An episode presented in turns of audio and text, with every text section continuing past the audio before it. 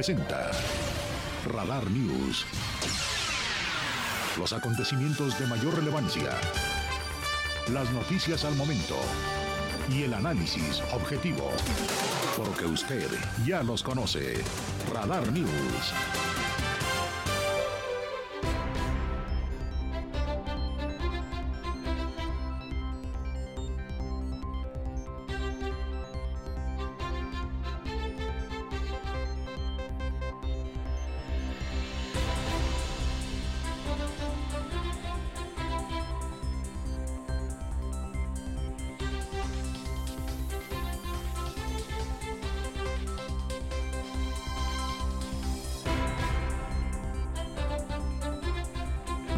Y unos cuantos segundos. Soy Andrés Esteves junto a un gran equipo de compañeros y compañeras en esta nueva tarde nublada, rica, sabrosa, fresquecita, peligrosamente tequilera y ensabanable. Llevamos varias esta semana. Se le ve el regusto en la cara a algunos y algunas, ¿verdad? Linas Salinas, chicas y chicos del coro que dijeran por ahí. Espero que les vaya muy bien en este día que amanecimos ya con la condición de nueva normalidad en el sector salud de Querétaro. Ayer apenas a esta hora el gobernador nos decía, se está analizando, se juntará en las siguientes horas el comité técnico, se está analizando la posibilidad de levantar la restricción del uso obligatorio del cubrebocas en Querétaro, en lugares cerrados, en lugares abiertos ya era eh, discrecional, ya se había levantado. Bueno, pues eh, horas más tarde, cuando comenzaba ya bien la tarde, se reunió el comité técnico y decidieron levantar los aforos, liberarlos hasta el 100% de capacidad y también la obligatoriedad del uso de cubrebocas. Cada persona decidirá si lo utiliza o no, ya no es obligatorio. El día de hoy hicimos un recorrido con nuestro equipo y en andresesteves.mx, la fanpage y el portal con las noticias, ahí donde está también nuestro canal en streaming y el Twitter arroba andresestevesmx. Y la verdad es que muy poca gente sabía de esto. En algunas instituciones financieras, por ejemplo, eh, todavía estaban obligando al uso de cubrebocas. No habían sido para esta hora de la mañana que les cuento, entre las 8 y las 11, que hice el recorrido, que hicimos con nuestro equipo el recorrido también, no habían sido notificados por sus eh, áreas respectivas de efectivamente ya no es obligatorio el uso del cubrebocas. ¿Usted ya estaba enterado? Usted es una gente bien informada, seguro que sí, pero pues todavía muchos no lo están. Y levantamos un sondeo en el Twitter arroba Andrés Esteves MX. La pregunta es, ¿qué opinas de la eliminación del uso de cubrebocas? Eh, estoy de acuerdo, no, es pronto, quién sabe, queda abierto pues las tres opciones. ¿Qué opinas de la eliminación del uso obligatorio del cubrebocas en Querétaro? He leído también y escuchado muchas opiniones en el sentido de que personas me dicen, yo lo voy a seguir usando.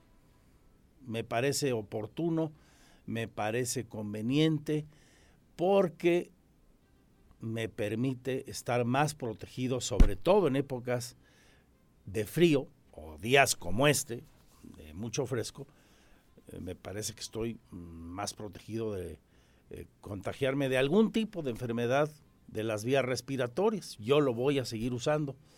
Leo varios comentarios ahí en, las redes sociales en este sentido. Eh, de momento, la opinión es favorable a la decisión que tomó el comité técnico hasta este momento. Pero nos encantaría que nos haga saber en las redes sociales de Radar, que le recordamos cada que vamos a la pausa, por ejemplo, también el Twitter Radar News 1075 o en nuestro WhatsApp 442-592-1075. ¿Qué les parece esta determinación que tomó la Comisión Técnica aquí en Querétaro, el Comité Técnico de Salud? ¿Le parece adecuado o usted va a seguir usándolo? ¿Le puede parecer adecuada la decisión?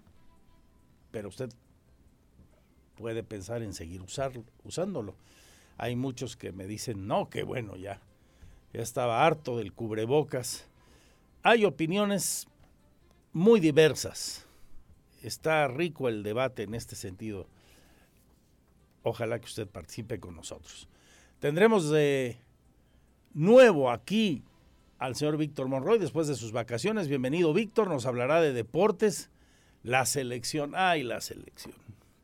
Este mega negocio de unos cuantos pillos que sigue siendo una decepción. Conste, ¿eh? si usted me escucha aquí, me lee, me sigue, ahí donde estoy en contacto con usted, sabrá que vengo diciendo al menos hace dos años, el Tata Martino es un encantador de serpientes. Se tiene que ir. La selección no juega nada. No hace equipo. No tiene mística. Más de dos años de pedirlo, de decirlo. Y ahora es muy tarde. Y pues los pronósticos para Qatar, ¿qué les digo? Yo me conformaba con ganarle a Argentina, ya después lo que fuera. Pero así como están jugando, con el grupo que ha formado Martino, con el ánimo que trae ese vestidor, francamente lo veo, en chino mandarín y alguna otra lengua compleja, en sánscrito, que pueda hacer México un buen papel. Eso sí, eso sí, los dueños de la selección se van a seguir haciendo ricos a costa de la bola de eso que somos quienes más allá de esas pillerías, de esos malos manejos, de esas decisiones deportivas tan desafortunadas, pues seguimos siendo mexicanos, nos sigue gustando el fútbol y queremos que le vaya bien a la selección. Eso sí, me niego rotundamente a comprar cualquier artículo que tenga que ver con la selección. Al menos en poquito, ¿no? No aportaré mi granito de arena comprando la nueva playera de la selección. Ahí tengo viejitas, varias playeras, varias, muy bonitas algunas. Entonces, ¿para qué compro nueva? ¿Para hacer más ricos a estos sinvergüenzas? ¿Seguir engordándoles el caldo? Que el patrocinador no sé cuál, no, eso no, de la otra marca. De plano, ¿eh? Sí, sí, sí, sí. Ya basta. ¿no? Al menos que les que les pegue donde les duele, que es en la bolsa, porque en lo deportivo les vale dos kilos de tunas, ¿eh? les da exactamente lo mismo. Bueno, un tema de gran trascendencia como es el de salud, en el debate, este que es lo más importante de lo menos importante, el fútbol para los aficionados al balompié, y de otros temas vamos a platicar aquí hasta las 3. Hoy, segunda entrega de la exclusiva con Mariano Palacios Alcocer, de gran impacto y con muchas opiniones muy interesantes. La primera entrega el miércoles pasado. La de hoy tampoco tiene desperdicio. Con la visión clara, contundente y el lenguaje tan eh, exquisito y rico que tiene Palacios Alcocer, nos habla del momento político de México, del PRI de Querétaro y del desastre también que es este en lo nacional entre otras cosas. Está muy interesante esta segunda entrega. Al ratito la vamos a poner en sintonía de esta la más importante audiencia del centro del país. Ustedes. Gracias por su confianza. Siga en el 71 de WIS, Radar TV, la tele de Querétaro, en el 107.5 de la frecuencia modulada. Bienvenidos, bienvenidas. Enseguidita nos vamos al primer resumen de noticias, al sumario de la información.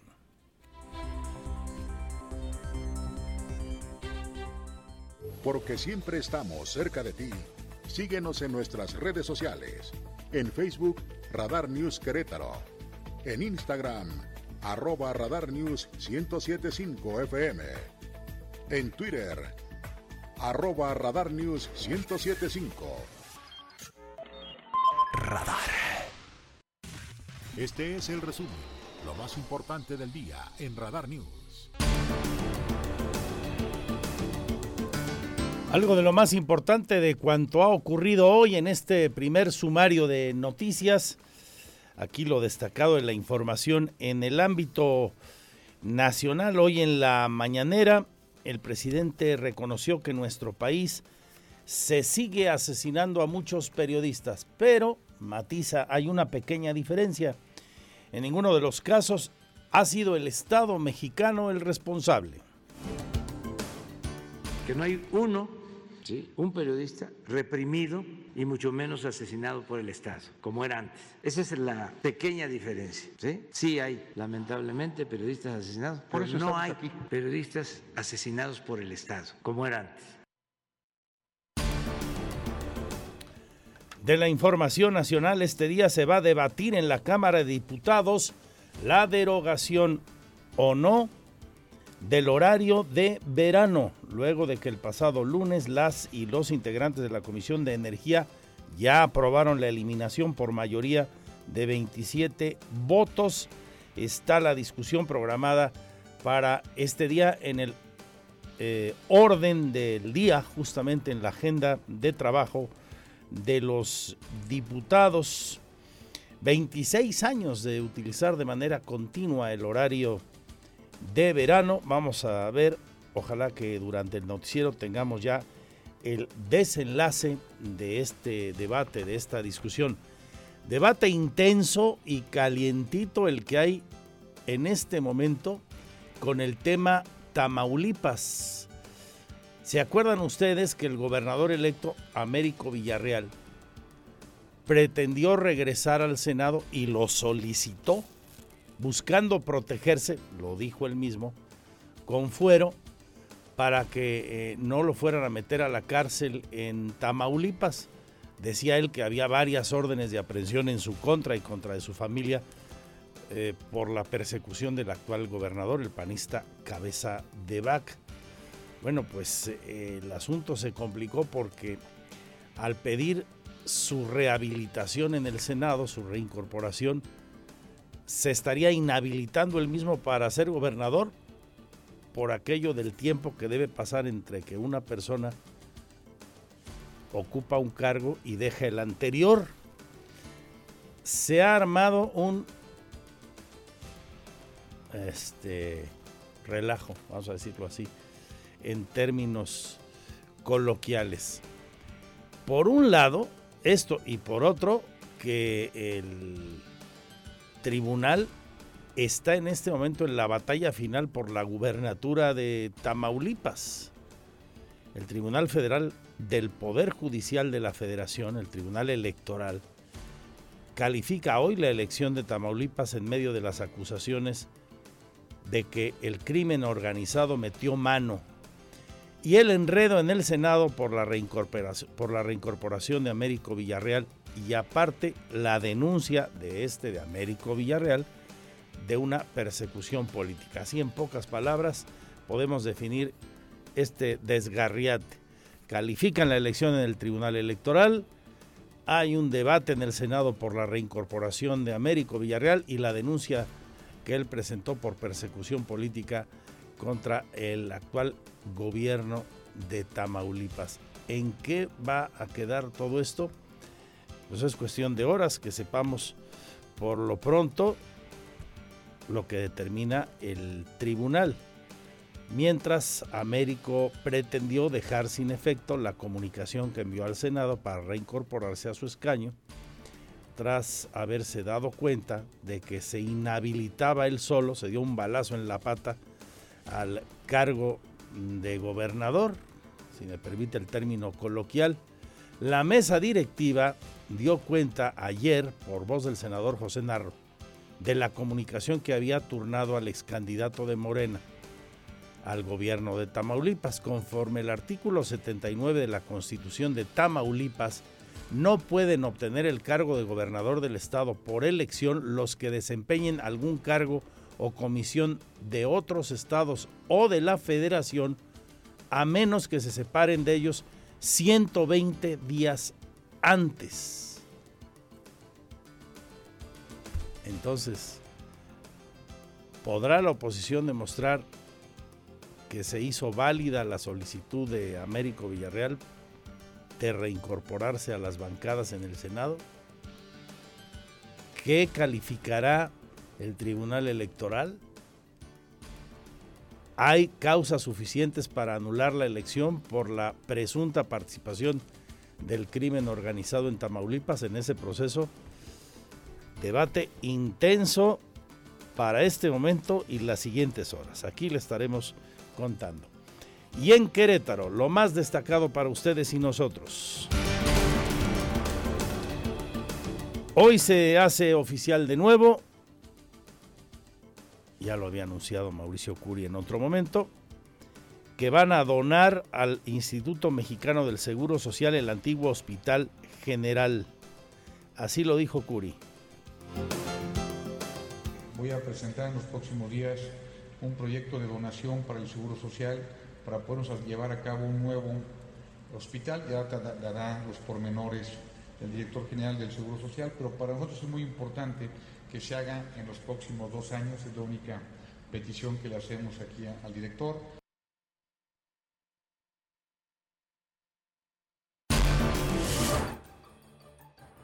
Robledo. En el antiguo Hospital General de Querétaro se desarrollará un nosocomio de especialidades de traumatología y ortopedia. Esto dijo, a propósito de lo que comentaba Curi, en la explicación el director del IMSS, leo aquí en andresesteves.mx esta información, luego de que Curi y el instituto llegaran a un acuerdo respecto a la donación del inmueble en propiedad del gobierno del estado el cual funcionó como hospital COVID, recuerdan, en su última etapa, atendiendo a pacientes con esta enfermedad. Indicó Zoe Robledo hoy que durante la pandemia se generaron más pacientes que requieren atención de esta especialidad. El director comentó que el instituto conoce el valor de este inmueble, pero consideró que vale más la salud de la población queretana. Durante el arranque de la implementación del programa de entornos laborales y saludables en la planta de Bombardier en Querétaro el día de hoy, Zoé Robledo informó que este nuevo nosocomio, en lo que fue el Hospital General de Querétaro, ofrecerá un servicio de calidad y para ello indicó, ya trabajan con el Congreso local para que lo más pronto posible se haga la donación del inmueble y anuncia que ahí será el Hospital de Especialidades en Traumatología y Ortopedia del IMSS en Querétaro. Así lo que dice el gobernador y lo que hoy aquí mismo en Querétaro, allá en Bombardier, comenta Zoé Robledo. Bueno, y con el tema del COVID-19, hoy noticia destacada por la eliminación del uso del cubrebocas de forma obligatoria, como se publicó ayer por la tarde-noche en el periódico oficial La Sombra de Arteaga, tras la decisión del Comité Técnico de Salud, que entre otras cosas también modifica los aforos en los lugares públicos y ya los manda a su máxima capacidad, al 100%. Tengo reacciones a propósito de esto y ahí abierta, como le digo en el Twitter arroba Andrés MX, la encuesta. ¿Creen ustedes que fue conveniente o no la eliminación del cubrebocas en este momento? Y más allá de lo que crean ustedes al respecto, también la pregunta es, háganos saber su respuesta. ¿Usted lo seguirá usando en lugares cerrados o en lugares abiertos? ¿Qué piensa de ello? Aquí lo más importante es su punto de vista. En la numeralia de COVID hoy de nuevo tenemos cero fallecimientos. Hay cuatro pacientes hospitalizados, ninguno de ellos grave. La ocupación hospitalaria es de 0% de camas con ventilador y 8% de camas sin ventilador. Así las cifras globales nos dan un total de 179.899 contagios en lo que va de la pandemia y la cifra de de funciones permanece afortunadamente en las 6.847 debido a que ligamos un quinto día más sin defunciones, afortunadamente. Nuestro pésame a las familias, por supuesto, de todas las personas que perdieron a un ser querido a lo largo de estos años, especialmente en los días más difíciles de la pandemia. En las escuelas, la UCB dice que el uso de, el uso de los cubrebocas, piensan ellos, debe ser obligatorio en el salón de clases. Permanecerá como recomendable. Ya no puede ser obligatorio porque así lo marca la ley. Está publicado ya en el diario oficial. Pero Raúl Iturralde Olvera, la gente de UCB, va a pedir que lo sigan usando a manera de recomendación. Lo que nosotros vamos a hacer es que vamos a sugerir que en espacios cerrados, es decir, en los salones, se, se recomiende el uso de cubrebocas. Eso dice la UCEBEC. Más de salud. La delegada de la Secretaría del Bienestar nos va a platicar sobre la aplicación de la segunda dosis de vacuna contra el COVID-19 para menores. Le tengo los rangos de edad y cómo operará esto enseguida. Serán 80 mil dosis. Es necesaria la cita electrónica.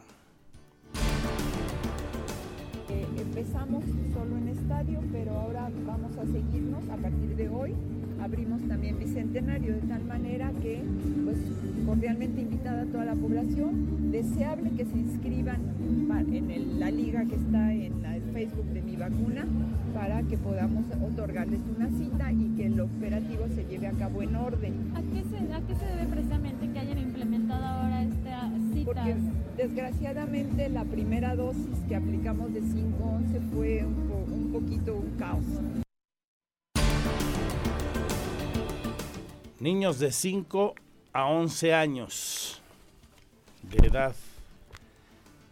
Así que vaya usted ingresando si tiene algún pequeño a su custodia, su hijo, su hija, en ese rango de edad para la aplicación de la segunda dosis de la vacuna. Le tendré eh, todos los detalles enseguida. El próximo 8 de octubre, en el estacionamiento del Estadio Corregidora, ahí sobre la calle Plan Vida, se va a llevar a cabo la octava megajornada de reciclaje y acopio de residuos de manejo especial, informa el municipio de Querétaro, o sea, del lado sur del inmueble mundialista.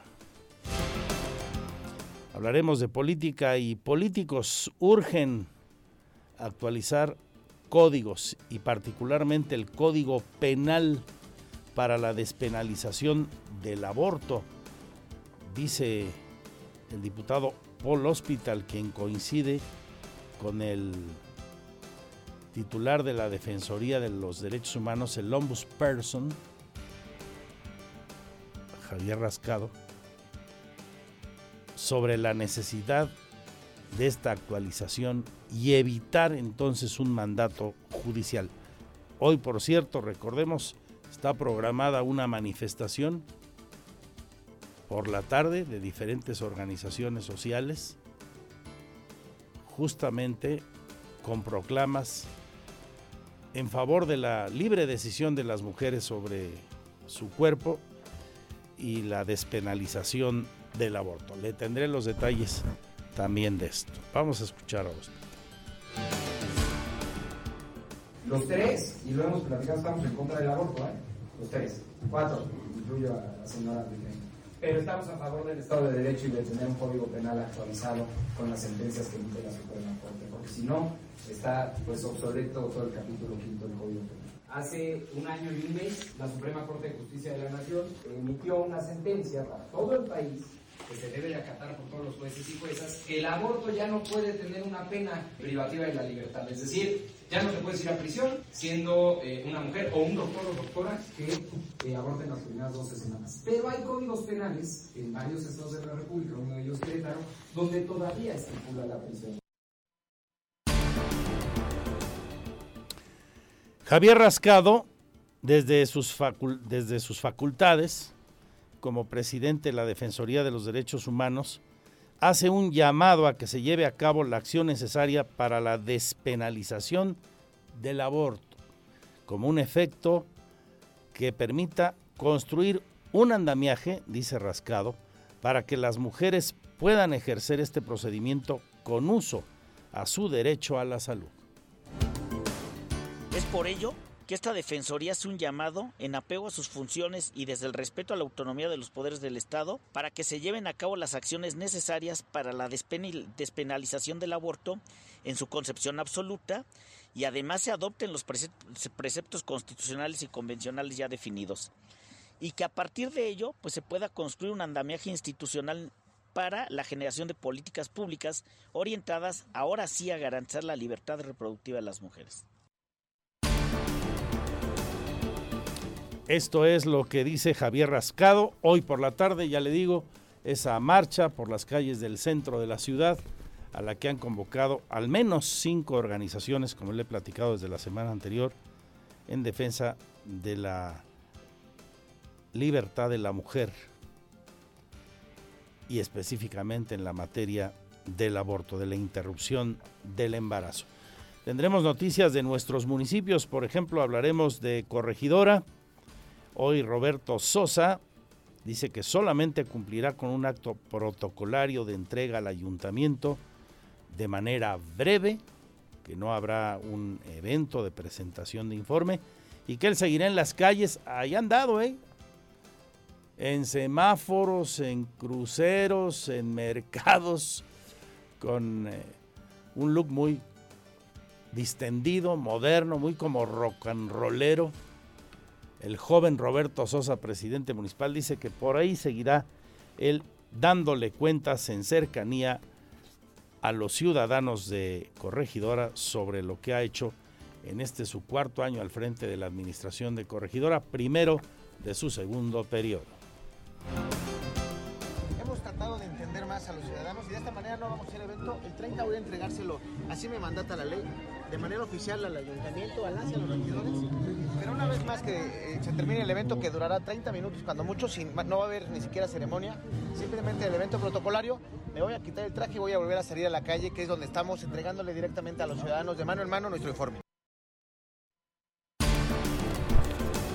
Tendremos la información de la página de sucesos hoy en el vecino Guanajuato se actualiza la cifra de muertos de un ataque armado en la colonia Primavera. Otra vez en Irapuato la violencia. Tres víctimas quedaron sin vida en el lugar de los hechos ayer y hoy dejó de existir otra en eh, el lugar donde era atendido en la colonia Primavera. Fue esto, allá le digo, en Fresópolis.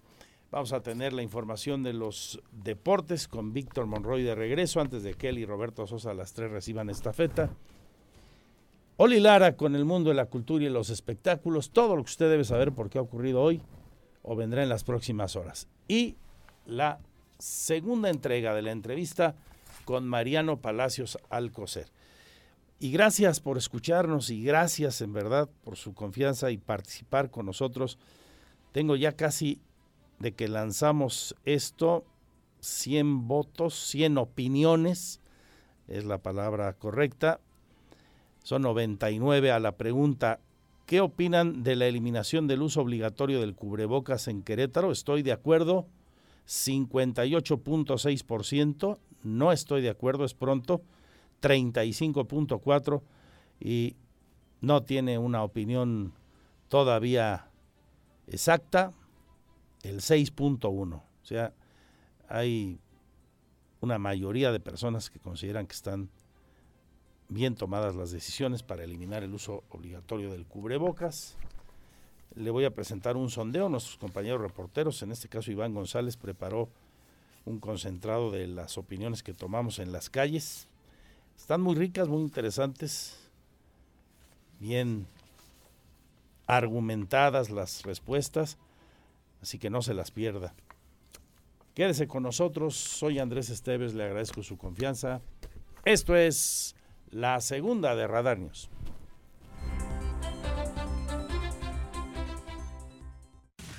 Este es el resumen, lo más importante del día en Radar News.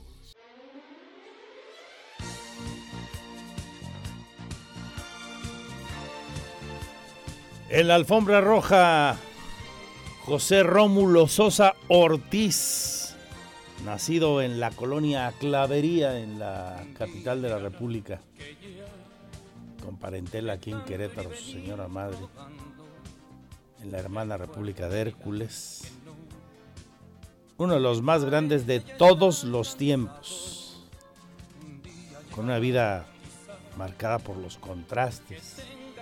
De una gran calidad y un legado impresionante en su discografía.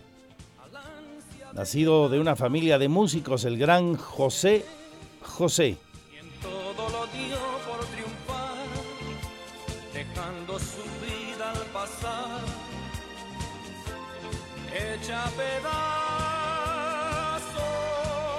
Un día como este moría en la Florida, en los Estados Unidos, en 2019. El príncipe de la canción, Oli Lara. Los años, un día llegará que ya no sepa qué seguir con tanto, y entonces yo me callaré y ya me quedaré callado. Teatro, cine, conciertos. El show business en Querétaro en Radar News Entertainment. Excelente miércoles, mitad de semana. Muy buenas tardes, Andrés, y a todos los radioescuchas de Radar News. Mi nombre es Olivia Lara y les presento la sección de Cultura y Espectáculos. El agua es protagonista en Hidrofest, un festival local autogestivo de documentales. Se acerca la segunda edición de Hidrofest, un festival autogestivo de documentales que busca abrir un diálogo público sobre el agua en la ciudad y es impulsado en Querétaro por investigadores y profesionistas dedicados al tema, a través de Bajo Tierra Museo del Agua. Este año el encuentro se realizará todos los viernes de octubre a partir de las 18 horas en las instalaciones de Maco Café, Vicente Guerrero Norte, número 4, Centro Histórico. La entrada es gratuita y al final de las proyecciones se abrirán conversatorios sobre las problemáticas que se analicen en pantalla. Para más información sobre el programa, pueden visitar la página oficial de Facebook arroba Bajo Tierra Mu. En más, Secretaría de Cultura investiga caso de quema de cuadro de Frida Kahlo para volverlo NFT. Tras conocerse que el inversor y coleccionista Martín Mobarak quemó una de las obras legendarias de la artista mexicana Frida Kahlo llamada Fantasmas Siniestros, valuada en 10 millones de dólares, 200 millones de pesos, el gobierno de México a través de la Secretaría de Cultura marcó su posición acerca de la información que ha circulado en las últimas horas. El hecho no solo generó el disgusto y la crítica por parte de diversas instituciones, también se anunció que investigará el daño cultural y advirtió que existen sanciones por este tipo de actos. Según lo informado por el propietario, dijo que convertiría el arte en NFT y parte de las ganancias serían donadas a causas sociales. Anunció que vendería 10.000 copias del original a través de Internet para transformar el mundo del arte digital y el de la caridad. Y por último, un don Juan queretano ha llegado al foro de la fábrica. Corría el año de 1726, cuando llegaba a Querétaro un tal don Juan, encomendado por la corona de la Nueva España a traer a un grupo de monjas que habían de fundar el templo de las capuchinas en aquella provinciana ciudad. Así es como comienza la historia de un don Juan queretano, obra de teatro de la fábrica, que se presenta todos los jueves a las 21 horas. Escrita y dirigida por Alonso Barrera, la obra es una versión que mezcla el clásico Don Juan Tenorio de José Zorrilla con hechos históricos reales ocurridos durante el virreinato en Querétaro y algunos otros inventados y aderezados con la imaginación y buen humor del director. Para reservar tus accesos puedes mandar un WhatsApp al 442-779-3977 o escribir a la página de Facebook arroba foro de la fábrica. Esto fue todo en Cultura y Espectáculos. Que tengan buen provecho, excelente tarde y hasta mañana.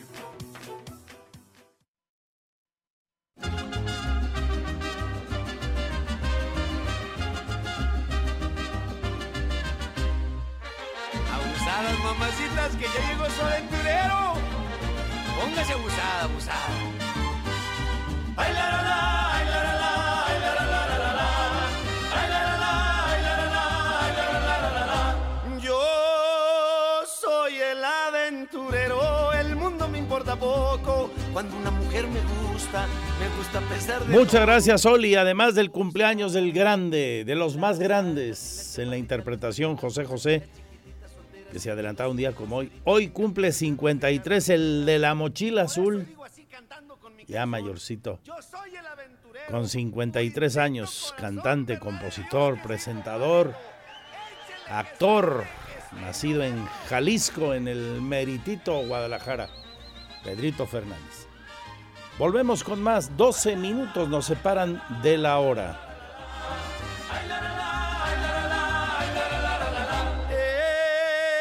El mundo me importa poco y hago de mí lo que quiero. Soy honrado, buen amigo, vacilador más sincero.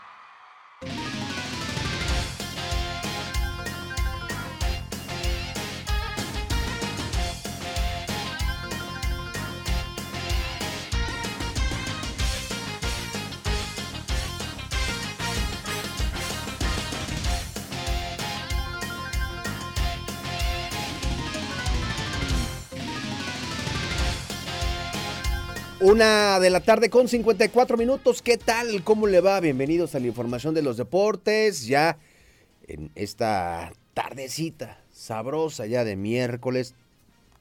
Que pues fresca, ¿no? Sabrosa, nubladona, a gusto. ¿Va usted a correr el Querétaro Maratón? ¿Va a ser parte del maratón el próximo fin de semana?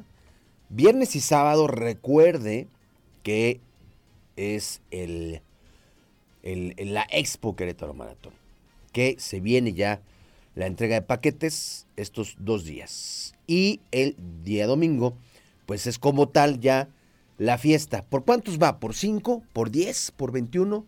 ¿O es de los que se van a aventar el reto de correr los 42 kilómetros? Bueno, pues de entrada, ya que hablábamos del clima sabroso, a gusto, fresco, pues ¿qué cree? Que se pronostica frío, se viene un fin de semana frío para este Querétaro Maratón. Eh, durante la mañana se contempla una temperatura mínima de 10 grados centígrados.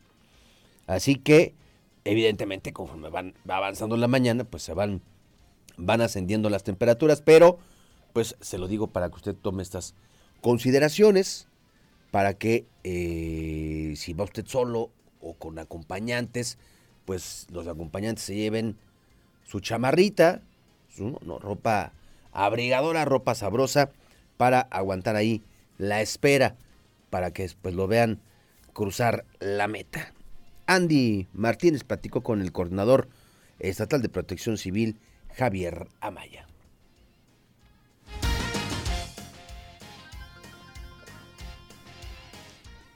Bueno, vamos a, un momento más, vamos a tener ya la, la, la información.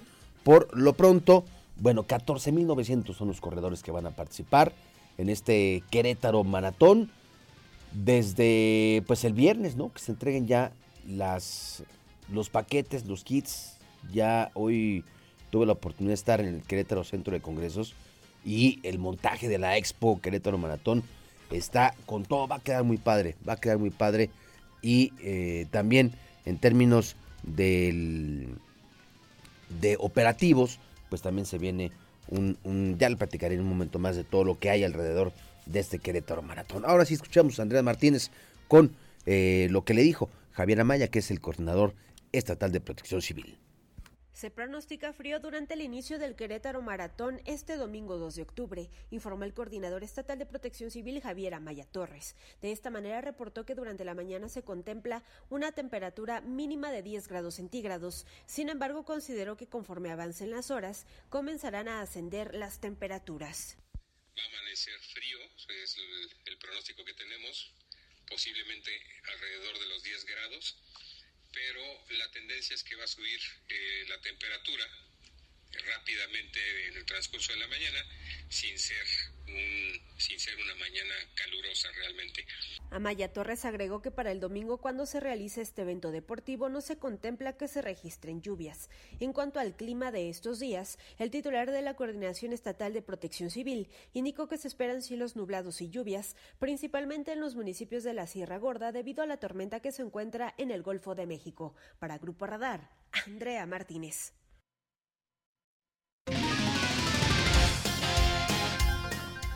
Habrá también cierres viales a propósito de este Querétaro Maratón que en términos operativos, digamos que la ciudad o la zona por donde va a transcurrir este evento, lo dividieron en cinco zonas. La zona A, que incluye Bernardo Quintana, que tendrá cierres en ambos cuerpos de la vialidad en el tramo comprendido del cruce con Avenida Constituyentes hasta Avenida Corregidora. De igual forma, Universidad hasta el cruce con Bernardo Quintana y hasta Avenida Corregidora.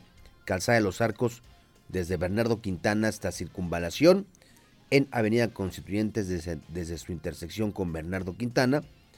La zona B comprende Avenida Universidad solo en un lado vial desde Avenida Tecnológico hasta Ezequiel Montes, Independencia y también la continuación en ambos lados de la vialidad de Avenida Constituyentes. Hay otras zonas, la C, la D y la E.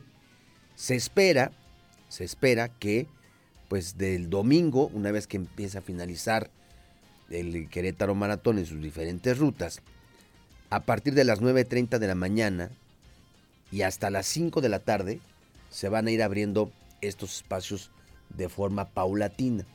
Así que, pues si usted quiere o necesita acudir forzosamente al centro histórico, pues lo que le sugerimos es que revise en, sus, en esas aplicaciones ¿no? que ya muestran el estado del tráfico, pues en tiempo real revise las vialidades disponibles. Hay alternativas, si usted tiene que salir, que eh, está 5 de febrero, está Avenida Universidad Libre en dirección hacia 5 de febrero, está la carretera eh, Querétaro México, los carriles centrales de Bernardo Quintana, el anillo vial Fray Junín Serra y el libramiento sur poniente.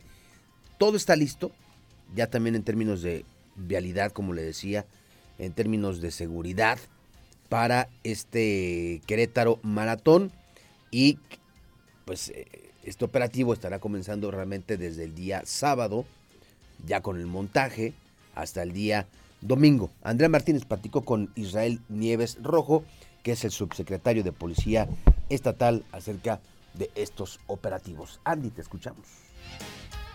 Ya están listos los operativos de seguridad y de vialidad que se implementarán este domingo con motivo de la realización del Querétaro Maratón 2022 en la zona metropolitana del estado. Esto con el objetivo de que este evento deportivo se realice con tranquilidad y sin incidentes. El subsecretario de Policía Estatal, Israel Nieves Rojo, afirmó que participará todo el estado de fuerza y que se sumarán a este despliegue operativo elementos de las corporaciones municipales de seguridad de Querétaro, Corregidora y El Marqués. Además, sostuvo que la Policía Estatal establecerá un puesto de mando para coordinar todas las acciones correspondientes en este evento. Estamos participando en materia de seguridad con la Policía Municipal de Querétaro, Policía Municipal de Corregidora y Policía Municipal del Marqués. Se pretende poder brindar la seguridad que corresponde a este evento magno para que todos los asistentes, participantes y personas que decidan ir a visualizar el evento lo hagan en un ambiente de tranquilidad. Estamos hablando que tenemos eh, considerada la participación de aproximadamente 14.500 corredores. Tenemos considerado el suficiente estado de fuerza para poder dar cobertura a todos los puntos, tanto viales como en materia de seguridad, así lo requieren. Está garantizado el, el tema de la cobertura. Nieves Rojo reportó que los cierres viales iniciarán a las 5 de la mañana y concluirán aproximadamente a las 2 de la tarde, por lo cual hizo un llamado a los queretanos a tener paciencia durante el tiempo que duren dichos cierres viales, ya que señaló es un evento de suma importancia y de carácter internacional que pone en alto a Querétaro. El subsecretario de Policía Estatal recalcó que el objetivo de este operativo que se estima dure siete horas es brindar la seguridad y tranquilidad a los más de 14.500 corredores que participan participarán en el Querétaro Maratón, así como a todos los asistentes al mismo. Para Grupo Radar, Andrea Martínez. Bueno, pues ahí, ahí el operativo, como se está este, realizando y creo que también más allá de, de lo que se está implementando, pues va a depender de nosotros como participantes como espectadores, como medios, pues va a depender de que cumplamos o de que respetemos los diversos lineamientos que planteen las autoridades. Es decir, si nos dicen por dónde, por qué arterias llegar, respetarlas, no jugarla al vivo y buscar ahí meternos por donde no. Si nos dicen de manera eh, para los peatones, es decir, ya en zonas peatonales, en las inmediaciones de la meta, y me refiero a la meta porque es donde más eh, congregación de, de, personas habrá, hay que respetar. Si nos dicen aquí no hay que estacionarse, no hay que hacerlo. O hay que meternos por este lugar, hay que hacerlo. Porque entonces, si no, lo que hacemos es complicar los operativos que han planteado las autoridades. Oiga, mañana, mañana ¿qué vas a hacer en la noche, Elina Salinas? 8.30 de la noche. Ah, vámonos a ver a los Libertadores de Querétaro, ¿cómo ves? Ya están en playoffs, juego 3. Ayer le ganaron al equipo de abejas de León, que es su rival en, en, esos playoffs. Ayer el resultado final fue de 95-87 a favor de los queretanos. Y mañana vienen a disputar aquí el tercer partido de playoffs. Y, por supuesto, uno, queremos invitarlo. Queremos que vaya a hacer ruido Querétaro el día de mañana, 8.30 de la noche, Auditorio General José María Arteaga. Y a las primeras dos personas que nos marquen al 238 3800. Va de nuevo. 238 3800 y nos digan contra qué equipo está jugando los playoffs el conjunto de Libertadores. Se llevan dos pases dobles. A las primeras dos personas, dos pases dobles para este partido del día de mañana. Pero si usted dice, Víctor, es que es, es jueves, es día de chamba, todavía salimos de trabajar tarde, lo que usted quiera, no puedo llegar, no me da tiempo. No se preocupe. Aquí en el 107.5, escuche usted en directo eh, desde el auditorio Arteaga los partidos. Pero ahora que si lo quiere disfrutar de otra manera, puede poner el canal 71 de WIS y ahí verá usted en vivo, en directo, el partido de Libertadores en contra de las abejas de León. Bueno, hoy a las 3 de la tarde, Roberto Sosa Calderón en un servidor, le esperamos en Radar Sports para hablar de deportes. Vamos a hablar de la selección mexicana de fútbol que ayer perdió tres goles por dos ante su similar de Colombia. Y bueno, por supuesto, todo lo que se viene para estos días de fecha FIFA. Así que ya lo sabe al finalizar Radar News. Quédese con Roberto Sosa Calderón en un servidor en Radar Sports. Gracias. Buenas tardes.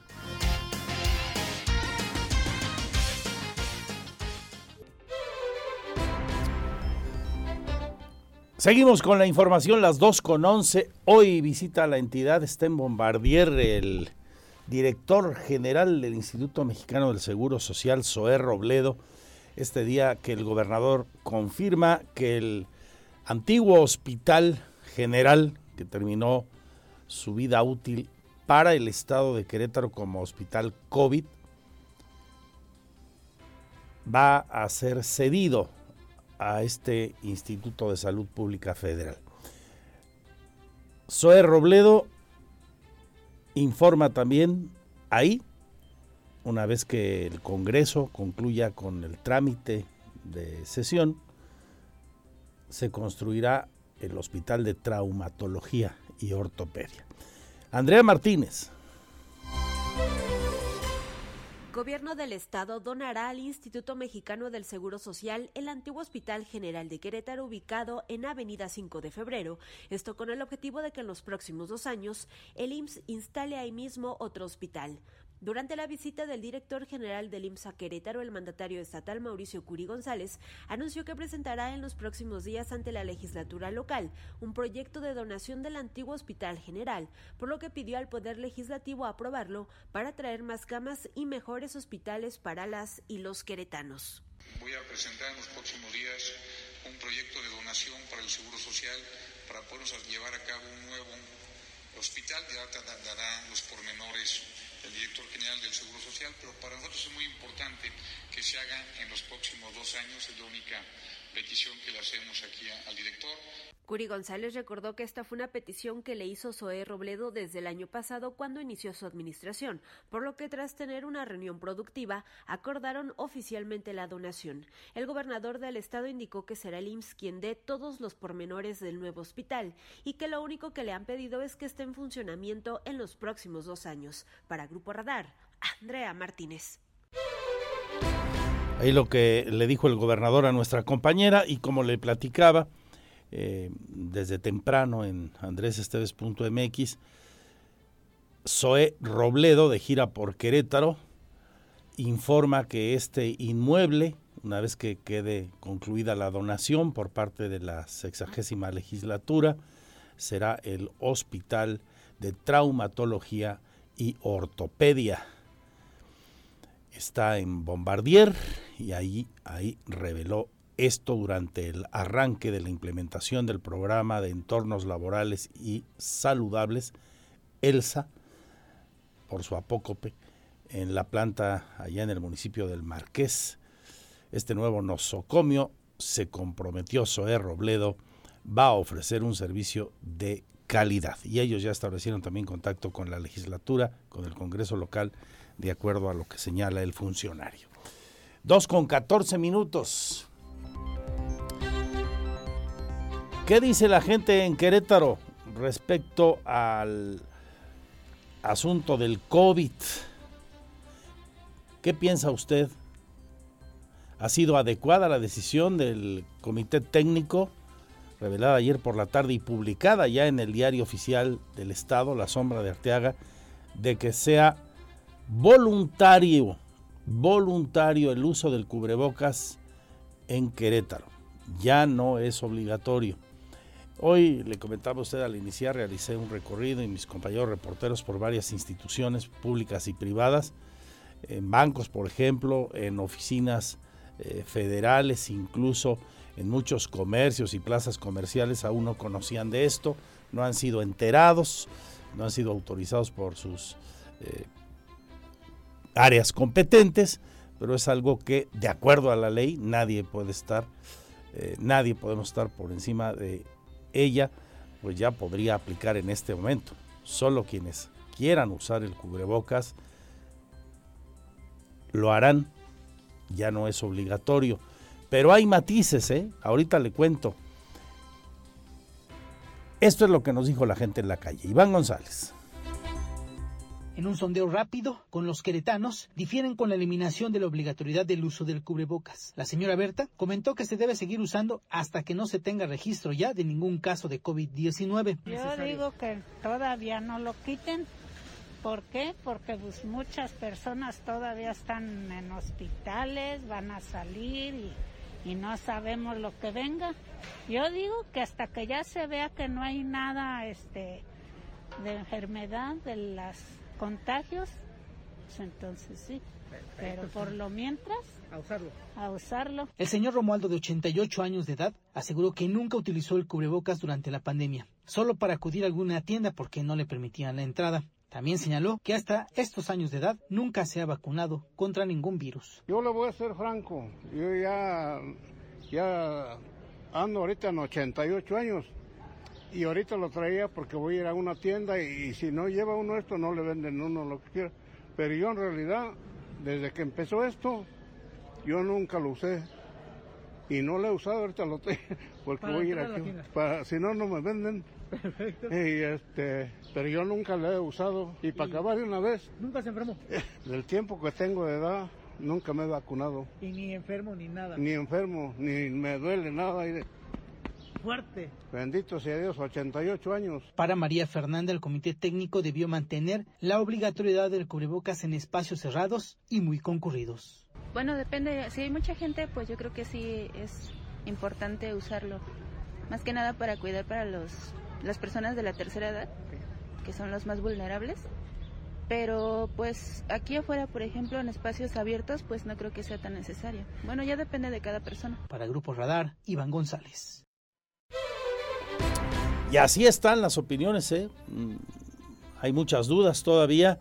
Hay gente que dice es una buena decisión. Hay quien piensa es una buena decisión, pero yo lo voy a seguir usando. Y hay quien dice, pues yo ya no lo usaré.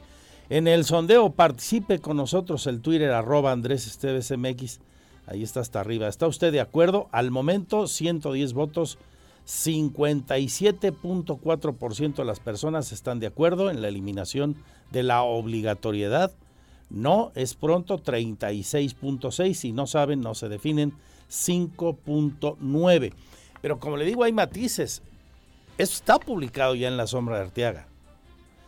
Pero mire, la universidad, por ejemplo, leo también aquí en nuestro portal, dice en un comunicado que al interior de su institución sí será obligatorio el uso de cubrebocas, principalmente en espacios cerrados, luego de que las autoridades de salud en el estado informaron que a partir de este miércoles será voluntario el uso del mismo.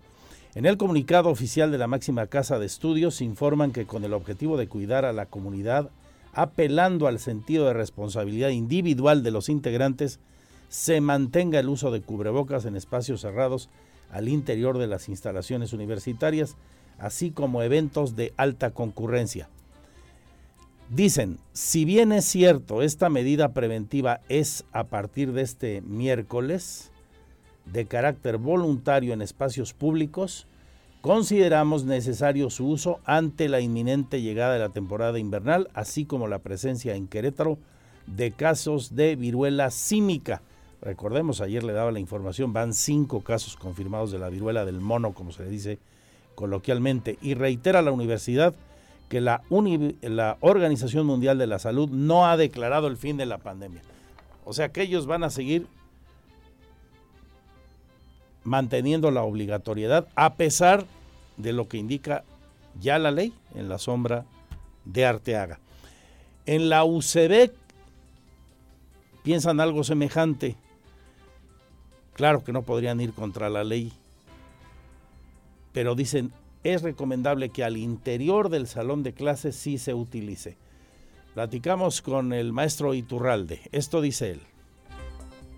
El uso del cubrebocas permanecerá como recomendable en las escuelas de educación básica pública del estado de Querétaro, informó el coordinador general de la UCEBEC, Raúl Iturralde Olvera, esto luego de que el Comité Técnico de Salud determinó que ya no es obligatoria esta medida en espacios cerrados. De esta manera destacó que se hablará y se pedirá a las comunidades estudiantiles que estén de acuerdo y mantengan el uso del cubrebocas al interior de las aulas de clase.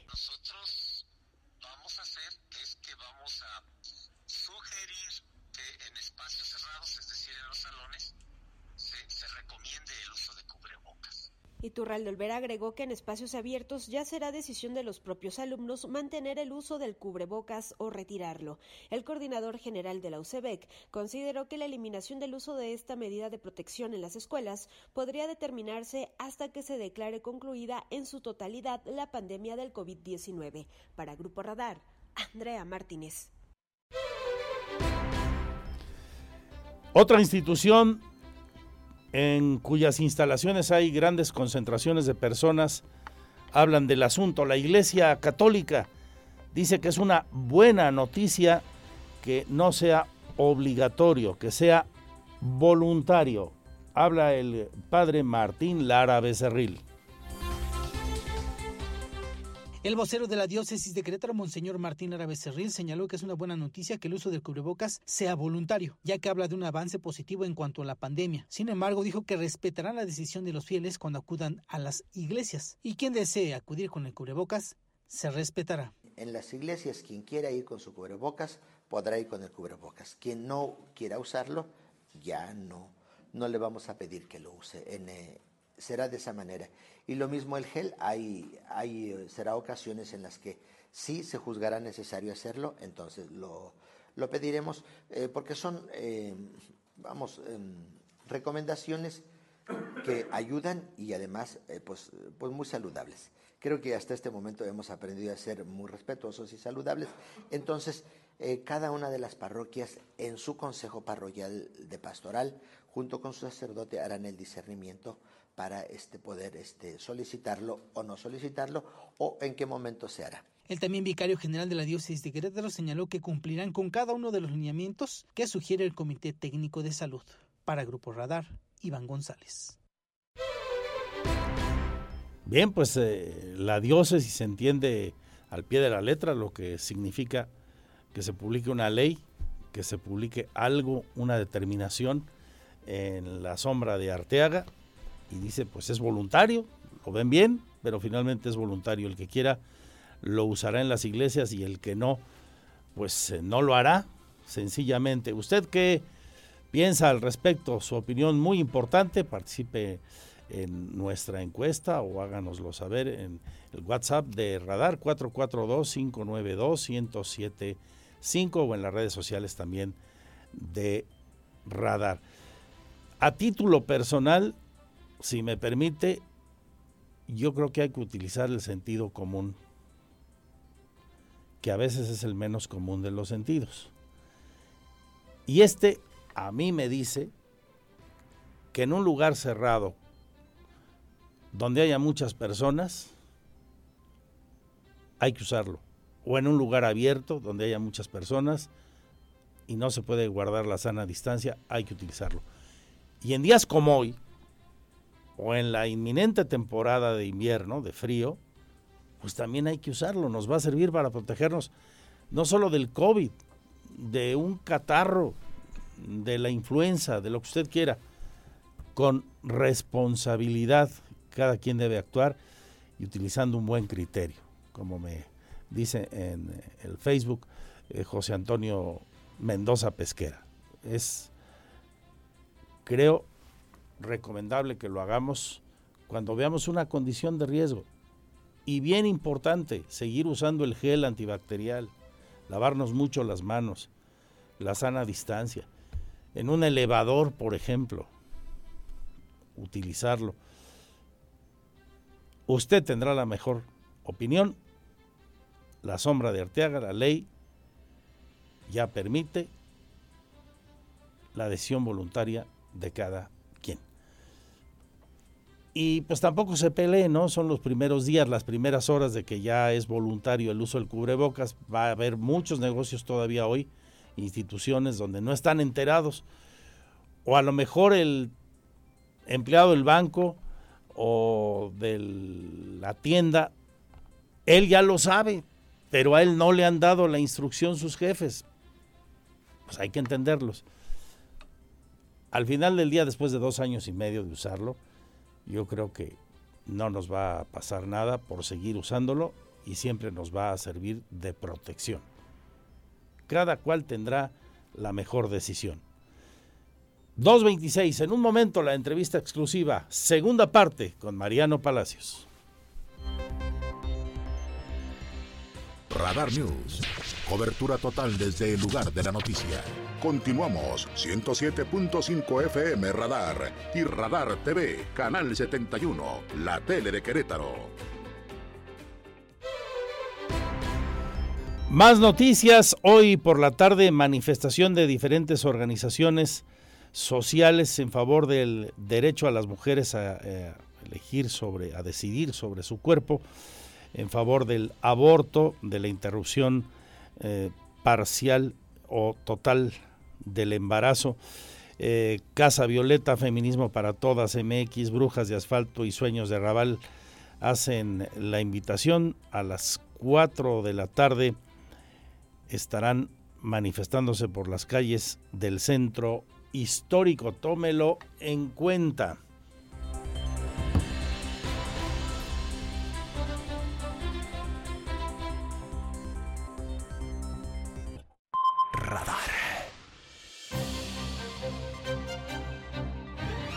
Todo lo que se publica es noticia. La información con veracidad está en Radar News. Continuamos 107.5 FM Radar y Radar TV, Canal 71, la tele de Querétaro. La opinión Radar News.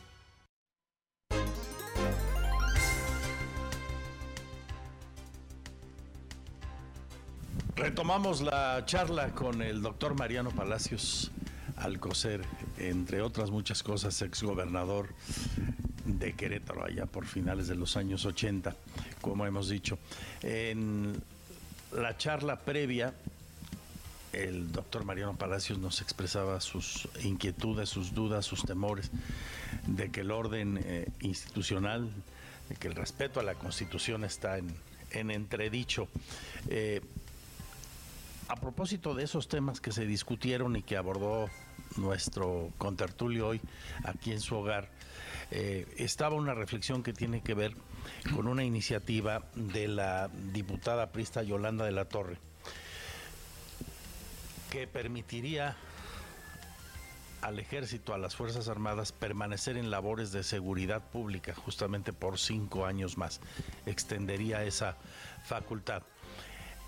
Esta iniciativa ha sido la manzana de la discordia que se dice pone en riesgo la alianza política eh, expresada en Vamos por México entre el Partido Revolucionario Institucional, el Partido Acción Nacional y el PRD. ¿Qué piensa de todo esto, doctor? Bueno, lo primero que debo decir es que se trata de una iniciativa a la que dieron cuenta algunos medios el día de ayer en la noche. No se ha publicado ni siquiera en la Gaceta Parlamentaria y yo en lo personal no he tenido acceso al conocimiento puntual del contenido de la supuesta iniciativa. Sí me parece que el tema de la seguridad nacional, visto desde la perspectiva Guardia Nacional, militarización operativa y administrativa de la Guardia Nacional, requiere una reflexión mucho más profunda. Yo creo que en este tema no vale, como ya ocurrió en Cámara de Diputados con algunos asuntos, que el sábado a las 8 de la mañana se esté votando fast track una iniciativa que requiere una profunda reflexión y diálogo nacional. Los partidos de izquierda históricamente han demandado una participación colectiva en la discusión de los asuntos sustantivos del país. Es curioso que hoy les surge aprobar ipso facto, con dispensa de trámites, eh, en el carácter de ubicar como iniciativa preferente una iniciativa que puede tener serios matices de orden inconstitucional. Por lo tanto, al margen de la iniciativa, yo creo que lo que se debe ver es el orden constitucional mexicano establece funciones específicas de las Fuerzas Armadas y funciones específicas de las fuerzas responsables de la seguridad ciudadana. Una es la seguridad nacional, con todo lo que implica el valor de la soberanía, de la integridad territorial, de la defensa del orden constitucional e institucional, y otros son los asuntos los asuntos del orden público y la convivencia cotidiana que le corresponden a las autoridades civiles. Por lo tanto, creo que en este sentido sería un híbrido indeseable el que las Fuerzas Armadas fueran la cabeza de la seguridad interna del país, de la seguridad ciudadana del país. Sobra hasta el cansancio decir que hay testimonios de las opiniones del presidente y de los miembros de sus distintos gabinetes en el área de gobernación, van varios, de Hacienda van varios, de seguridad van varios, etcétera. Pero en este sentido, todos habían dicho que iba a ser transitorio. Y no se vale que a estas alturas se diga que en, esta, que en este país lo único permanente es lo transitorio. Llegando a partir de esto al tema político electoral, doctor, sigue siendo muy compleja de nuestra más reciente plática al día de hoy eh, la situación por la que pasan los partidos en general, todos en el país, como en buena parte del mundo. En lo nuestro, el PRI y su dirigencia sigue siendo una suerte de galimatías qué va a pasar con el revolucionario institucional, con Alejandro Moreno y los otros grupos que participan de la vida democrática en ese partido que usted dirigió en tres ocasiones. ¿Cuál es su pronóstico? Lo primero que yo tendría que decir así a un cálculo inmediato es que hay más PRI que dirigencia. Es decir, ante los retos del sistema democrático, ante los reclamos de un prismo nacional que existe y existimos, tenemos una dirigencia que se quedó corta. Y se quedó corta en dos sentidos. La primera, suponiendo que concentrando atribuciones en el Comité Ejecutivo Nacional se iba a tener un partido más cohesionado y fuerte. Pero lo que ha ocurrido es que se tiene una dirigencia nacional más desvinculada del propio prismo y por desgracia sin una buena interlocución con la sociedad civil. Lo segundo es que no hemos ganado elecciones en el ámbito territorial, es decir, que conservemos Durango en una alianza con el PAN y nos queden dos estados en disputa para el año entrante, no son las mejores credenciales. Debo decir en abono que se logró contener la mayoría calificada en la Cámara de Diputados, por lo tanto Morena no puede reformar por sí mismo la Constitución, prerrogativa que prácticamente tuvo en la primera legislatura de su mandato el presidente López Obrador. Por eso, porque una serie de partidos, al margen de sus crisis internas, que todos las tienen, hay un interés superior. Los partidos somos un instrumento para la organización ciudadana en defensa de los valores y principios de México, del país, del orden constitucional y legal.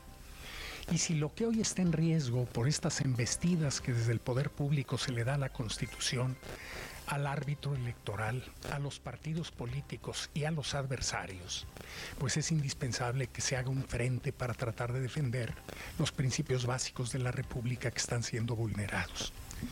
Yo me pregunto por qué uno de los políticos más añejos, más experimentados, diríamos en la jerga, más colmilludos como Porfirio Muñoz Ledo, se deslinda de López Obrador, del que fue alfil durante quinquenios, del que le toca participar en la investidura presidencial en la colocación de la banda el primero de septiembre de hace cuatro años, primero de diciembre de hace cuatro años. Y hoy se deslinda y crea una fundación que se denomina Nueva República para defender los principios republicanos y democráticos. Yo me pregunto por qué el líder histórico, el líder moral de la izquierda mexicana, Cuauhtémoc Cárdenas, plantea la inconveniencia de que el ejército se haga cargo de la Guardia Nacional y de que es necesario revisar la vigencia del orden republicano y democrático en nuestro país. Hijo de un general que fue presidente. Presidente y fundador del PNR, el nacionalizador de la industria petrolera, el gran autor del reparto agrario y de la política social, el que termina con el sistema de caudillos e instaura el sistema presidencial. Esa década de los 30 es mágica hasta expulsar a su mentor, don Plutarco Elías Calles, en junio de 1935. Ese es Lázaro Cárdenas, su hijo que fue aspirante varias ocasiones, a quien yo le tengo afecto y respeto, me honra con su amistad, se deslinda de las actitudes del presidente. ¿Por qué Ricardo Monreal, líder del Senado, dice que no comparte la idea de que la Guardia Nacional puede ser dirigida por el ejército sin reforma constitucional? Bueno, con todo esto lo que quiero decir es que si hay visiones distintas del mandato de la Constitución y del imperio del pacto constitucional sobre las apetencias de los individuos, ¿por qué el sistema de partidos debe ser enjuiciado desde los pinos? ¿Por qué el INE debe ser enjuiciado desde los pinos? ¿Por qué la Corte y el Consejo de la Judicatura, cuando no resuelven a contentillo del presidente, son enjuiciados desde los pinos? ¿No? A mí me parece que esto es delicado. Por ello, el sistema de partidos necesita revisarse, pero veamos lo que está pasando al interior del PRI. Sí, es delicado, pero al interior del PAN también. El PAN se ha quedado sin estructura territorial, el PRD también. Y Morena, en sentido estricto, si analizamos los elementos constitutivos de la teoría de los partidos políticos, dudo mucho que califique como un partido político democrático es un movimiento que tiene un eje impulsor, que es el voluntarismo de Andrés Manuel López Obrador. No existen organizaciones, no existen sectores, no existen cuadros, solo existen bases. Y en este sentido ya nos dieron dos probaditas de su vocación democrática. La primera, con el proceso de consulta sobre la revocación del mandato, donde hubo literalmente las peores prácticas antidemocráticas ya superadas en el orden constitucional y legal, las llevaron a la práctica los morenistas en la consulta para que el mayor número de personas pudieran votar. Ni aún así lograron que fuera una práctica vinculante. Y lo segundo, con la elección reciente de sus consejeros, políticos, donde varios estados están impugnados y donde fue un zafarrancho y un aquelarre. la anticipación de la nominación de los candidatos, esta lucha anticipada de sus aspirantes, el que él diga quiénes juegan y no juegan, el que él diga que la encuesta será el instrumento, pues no le están dando vida a los órganos autónomos del partido, sino es un partido orientado, dirigido, fiscalizado desde el poder público. Por ello, el sistema de partidos debe revisarse. El presidente ya no es árbitro electoral. El gobierno no debe participar en las elecciones. A los adversarios políticos los califica y los descalifica el electorado con su voto, no el presidente de la República. Un clima de crispación, un clima de polarización, un clima de descalificación de los adversarios no solo hace que no se perfecciona la democracia, sino que desdice mucho de quien practica estas actitudes. En el escenario actual y de cara al 2024, las encuestas, todas, dan una mayoría importante a Morena, eh, por la razón que se quiera. ¿Piensa Mariano Palacios que le daría tiempo al PRI si se conserva la coalición, la alianza con PRD y PAN, de contender con posibilidades, de competir con posibilidades de éxito la próxima presidencia de la República? Yo creo que en la democracia hay que estar siempre preparados para enfrentar los peores escenarios, pero aspirando a los mejores resultados. Quien suponga con ingenuidad que los triunfos llegan gratis en esta época, con los actuales actores y con la parcialidad del gobierno, sería ingenuo. Lo que sí creo es que hay dos procesos. Uno de fortalecimiento de un frente que advierte los riesgos de que continúe esta política de concentración del poder, de falta de respeto al orden constitucional, de militarización del país, de cerrazón frente al mundo, de poco crecimiento económico, de desdén por la educación, por la cultura, por la investigación, por la ciencia, por la formación de capital humano. Y por otro lado, advertir que estarán dispuestos a hacer lo impensable por mantenerse en el poder. Pero también es de advertir que si por una parte a nosotros nos corresponde generar el disenso y crear un, frente, ellos difícilmente mantendrán en lo interno el consenso porque tienen la vocación de regresar a sus orígenes, que es un clan de tribus, y son grupos con tendencias dispersas, con una fuerza centrífuga natural, las organizaciones que en ellos militan.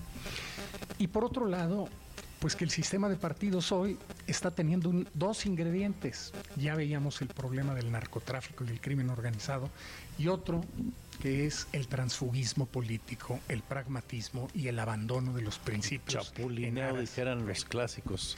Con estos, a ver, un sistema de partidos es sólido cuando los partidos políticos tienen dos elementos, disciplina y cohesión, porque los acuerdos se cumplen.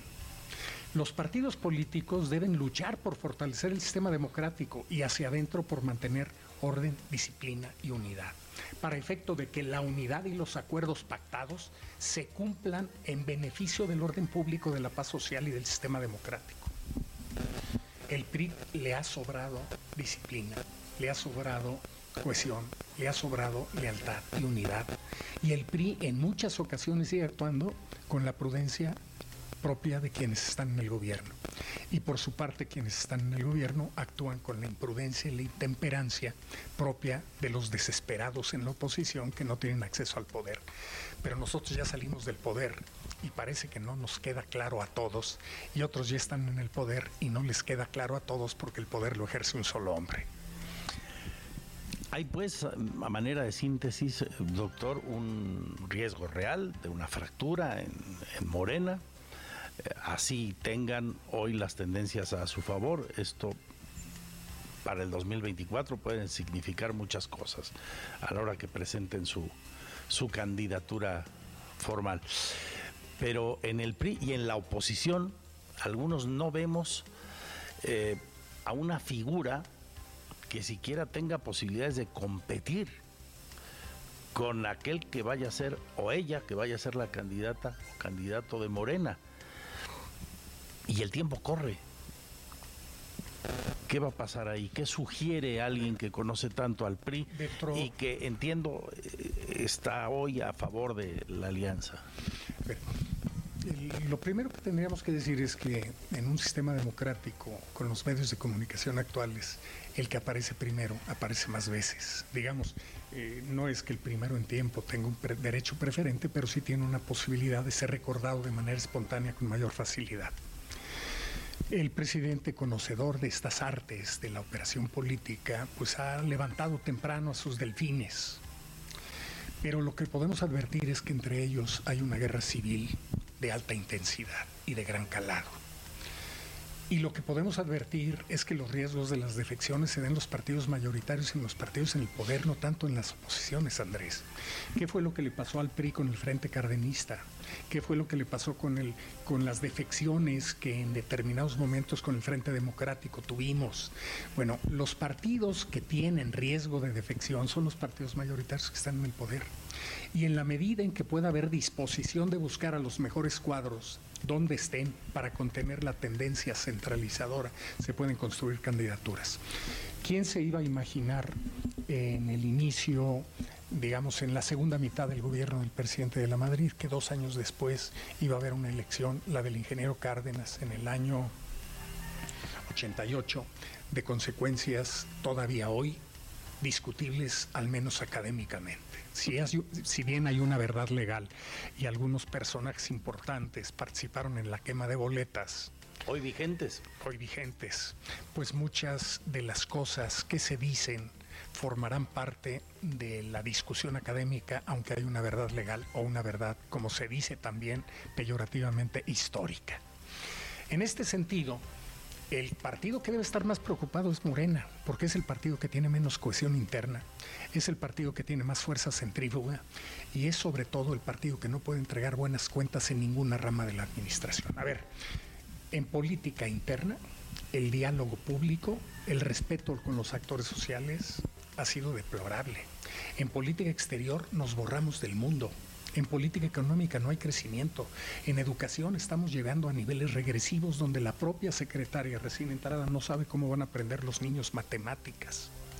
Si analizamos el tema de salud, es un desastre. Este monumento a la ineficacia y al cinismo que es el señor López Gatel va a pasar a la historia.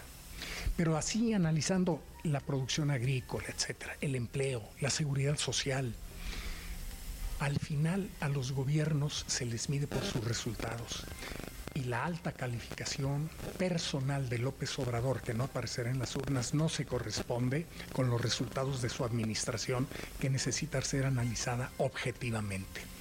¿Dónde está el 6% del crecimiento anualizado? ¿Dónde está la desmilitarización del país? ¿Dónde está el retorno al orden público, a la seguridad y a la paz social? ¿Dónde está el sistema nórdico en materia de salud que íbamos a tener? ¿Dónde está la, educación de calidad?